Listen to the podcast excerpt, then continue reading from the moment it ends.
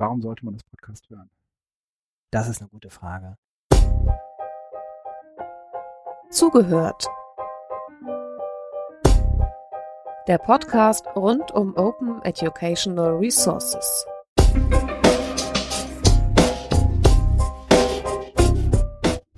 Okay, Jöran, äh, du hast einen Podcast aufgezeichnet oder du hast ganz viele Podcasts aufgezeichnet, eine ganze Reihe, äh, die sich mit äh, dem Thema OER befassen. Kannst du erstmal erklären, was war überhaupt dein Auftrag? Warum solltest du dich immer mit OER befassen? Ähm, oder der was, Auftrag, ist, was ist OER? Oh, das ist aber lange. Nee, wer, wer hier raufgeklickt hat, weiß schon, was OER ist. Okay.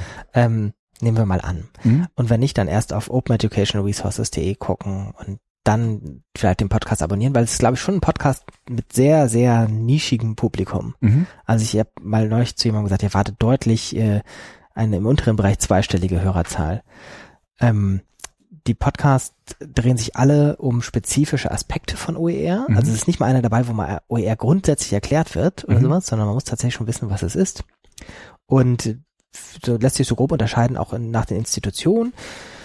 Wir haben ja bei openeducationalresources.de angefangen mit dem White Paper zur Schule, Mhm. haben da keine Podcasts produziert in dem Kontext. Deswegen Mhm. ist das jetzt ähm, seltsamerweise erstmal in den Hintergrund gerückt, der Podcast-Reihe. Es wird aber dann später mal hoffentlich in den Vordergrund wieder rücken. Und im Moment, Anfang 2015, auch ein bisschen schon Ende 2014, haben wir mal die ersten, weiß gar nicht, 15 Podcasts produziert, entweder mit dem Fokus Hochschule oder mit dem Fokus Weiterbildung. Mhm. Und tatsächlich ist es so, dass das immer spezifische Vertiefungen eigentlich sind. Wir schreiben mit, mit zwei Autorenteams an zwei White parallel, nämlich zur Hochschule und zur Weiterbildung und haben gesagt, naja, müssen wir ganz viele Leute interviewen, weil die Literaturlage ist nicht so, dass man es immer recherchieren und aufschreiben kann. Also muss man rumfahren und mit Leuten sprechen. Und haben gesagt, dann lass uns das doch gleich so machen, wenn es sowieso eher so explorative Gespräche sind, dass wir die auch aufzeichnen als Podcast. Ja. Und ähm, das ist jetzt auch so. Also die Gespräche, die wir zumindest bisher geführt haben, sind alle tatsächlich nicht so wie, weiß nicht, könnte man ja auch glauben, dass da jemand quasi einen Vortrag hält im Ja. Podcast, sondern sehr gemeinsames Herausfinden zu so den offenen Fragen in diesem Themenfeld Mhm. gerade. Ich versuche dann immer noch ein paar grundlegende Fragen zu stellen, was mir auch nicht so schwer fällt, weil ich ja bei den spezifischen Themen mich hier jeweils auch nicht so gut auskenne. So dass es hoffentlich auch für Leute mit Grundkenntnissen, aber ohne Nerd in diesem speziellen Bereich zu sein, interessant ist. Bauen die Podcasts aufeinander auf? Also sollte man mit Folge 1 anfangen und mit Folge 103 aufhören? Oder? Nein. Also kannst einfach zwischen Ja. dreien. Also bisher, die, Mhm. die wir produziert haben, sind alle sehr eigenständig Mhm. Ähm, aber auch dadurch, dass sie eben keine Einführung haben. Und die sind thematisch, äh, sagen wir mal, ausgerichtet oder sind sie nach Bildungs, ähm, nach Bildungssektoren ausgerichtet? Also ein bisschen haben wir schon die Vorzeichen der Bildungssektoren. Also wir wollen so Megakategorien daran machen, dass man sagt, das hier ist zur Hochschule gehörig, Mhm. das zur Schule, das zur außerschulischen Bildung, Mhm. äh, zur Weiterbildung etc. Man merkt allerdings in den Podcasts immer wieder, wenn man so mehrere verfolgt, ähm, dass die Bereiche sich ganz stark überschneiden ähm, und ganz oft man so von einem zum anderen kommt oder in Mhm. einem Podcast äh, vertritt jemand die These, dass OER genau da spannend wird, an diesen Schnittstellen von einem Bildungsbereich zum anderen.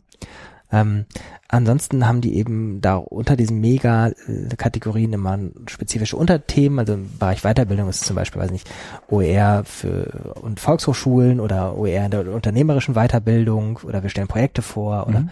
OER in der politischen Bildung etc. Wer ist die Zielgruppe? Wer, wen, wem würdest du sagen, will das Podcast erreichen?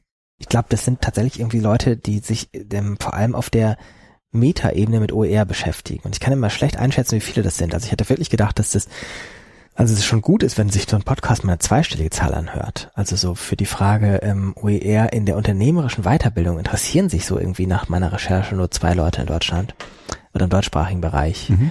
Aber ähm, erstaunlicherweise so schon während des Produzierens, wir haben so eine Namensumfrage gemacht in einer Facebook-Gruppe dazu. Also es gibt eine Facebook-Gruppe zur OER, wo so die Leute aktiv sind, die sich dafür sehr interessieren. Ähm, haben sich erstaunlich viele Leute beteiligt. Mhm. Ich habe sogar E-Mails danach gekriegt mit irgendwie, ich bin auch schon ganz gespannt auf ihre Podcast-Reihe und ich hatte noch nie von dieser Person gehört und es hat mich sehr irritiert. Also vielleicht ist da draußen eine schweigende Gruppe, die es ganz schnell auf 20 oder 30 Hörer bringt. Mhm. Aber tatsächlich, also Zielgruppe Leute, die für OER interessieren, aber schon deutlich fortgeschritten interessieren ähm, und vor allem die jetzt nicht so schnell, äh, die, es gibt keine Anleitung oder fertige Lösung oder sowas. Es ist ein sehr stark so herausfind Podcast, wo wir Ja. gemeinsam nachdenken an irgendwas, was da gerade die offenen Stellen sind. Also Ja. jemand, der sagt, ich möchte jetzt aber wissen, wie das da und da funktioniert, wird wahrscheinlich relativ unbefriedigt davon gehen, weil wir irgendwie vielleicht das auch noch erklären, aber dann schnell zu den Fragen kommen, wo es eben gerade unklar ist, wie das funktioniert und wie das funktionieren kann. Warum sollte man das Podcast hören? Das ist eine gute Frage. Also wir haben am Anfang uns so ein bisschen schön geredet mit irgendwie, wir führen die Gespräche sowieso, dann können wir sie auch aufzeichnen. Und das ist natürlich auch so ein bisschen im OER-Gedanke, wie ich stelle das erstmal frei zur Verfügung, ähm, weil es einfach, weil es geht und mal gucken, was die Leute daraus machen. Weil mhm. es kann ja auch sein, steht natürlich auch alles unter einer freien Lizenz, unter CC BY, ähm, dass die Leute vielleicht irgendwie sich da auch Sachen zusammenschneiden, sonst was. Vielleicht machen die das aber auch erst in drei Jahren. Ja. Ähm, Im Moment kann ich mir so richtig irgendwie immer so wenig Zielgruppe vorstellen. Also ich denke mal irgendwie, außer jemand, der seine Diplomarbeit darüber schreibt, nee, sagt mal nicht mehr, Masterarbeit, Master-Thesis, heißt das mhm. dann so? Mhm. Ähm, ähm, der äh, wird da vielleicht irgendwie gute Sachen finden als, mhm. als Recherche, weil es mhm. einfach nicht viel sonst gibt in dem Feld. Ja. Ähm, ansonsten kann ich mir das immer schlecht vorstellen. Vielleicht gibt es irgendwie noch mehr Leute, die OER an sich so interessant finden. Mhm. Und das muss man auch sagen, man darf sich nicht vielleicht von den Titeln abschrecken lassen. Es gibt viele Podcasts, die für mich sehr überraschend waren. Also zum Beispiel äh, einer meiner Lieblingspodcasts ist der, der heißt OER aus der Sicht von Politik und Administration. Man denkt ja, es ist vielleicht eine langweilige Sichtweise und so weiter, aber es ist von den beiden Protagonisten, die es äh, gemacht haben, ein extrem spannendes Gespräch geworden. Mhm. Du sagtest jetzt äh, ganz am Anfang, dass dieser Podcast eigentlich als aus so einer Explorationsphase heraus entstanden ist. Ähm, wird das wird das White Paper dazu oder die, die, das Papier dazu äh, auch veröffentlicht und ähm, die Podcasts sind dann sozusagen nur noch, noch das, genau, das, die sind das Add-on, ja genau, wir haben es mal Add-on quasi genannt. Also ah, okay. die, mhm. Fokus der der Arbeit steht schon die Recherche für das White Paper und ich habe das sozusagen ja. genutzt, um diese Podcasts aufzuzeichnen oder umgekehrt die Podcasts ähm, genutzt als Recherche für das White Paper. Ja. Und es wird auch nacheinander erscheinen. Also wir wollen dann gucken, dass die White Paper werden so im März, also erste wahrscheinlich im März, im April 2015 erscheinen. Und wir wollen jetzt so gucken, dass wir diese Podcast-Reihe mit einem pro Woche veröffentlichen, erstmal solange wir Material mhm. haben. Und ich habe auch schon ganz viele Ideen und auch ganz schön viele Termine für weitere Podcasts. So ein bisschen jetzt auch eine Frage, wie lange das so finanziell tragbar ist. Aus den Mitteln, die wir fürs White Paper haben, konnten wir so neun oder zehn Podcasts finanzieren. Mhm. Wir sind jetzt so beim 15. oder 16. schon. Insofern Sponsoren mhm. bitte gerne melden, mhm. ähm, wer mhm. äh, noch mehr diese Podcasts unterstützen möchte.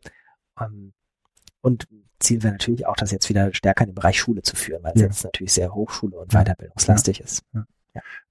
Hast du irgendwelche Antworten, zu denen ich keine Fragen gestellt habe? Ja, aber ich habe ja stundenlange Podcasts, in denen die dann zur äh, zur Sprache kommen. Mhm. Äh, stundenlang, vielleicht auch die Länge. Also die Länge ist auch sehr unterschiedlich. Wir haben mhm. Sachen, in denen konkrete Projekte vorgestellt werden. Ich glaube, der kürzeste Podcast ist 32 Minuten lang. Okay. Ähm, und ähm, dann gibt es auch welche, die bis zu, ich glaube, anderthalb Stunden lang sind. Okay. Also sehr äh, unterschiedlich. Und wir gucken, dass wir eigentlich immer zwei Gesprächspartner haben, weil es viel stärker diese Gesprächsatmosphäre, mhm. dieses gemeinsame Nachdenken und Rausfinden rüberbringt. Mhm.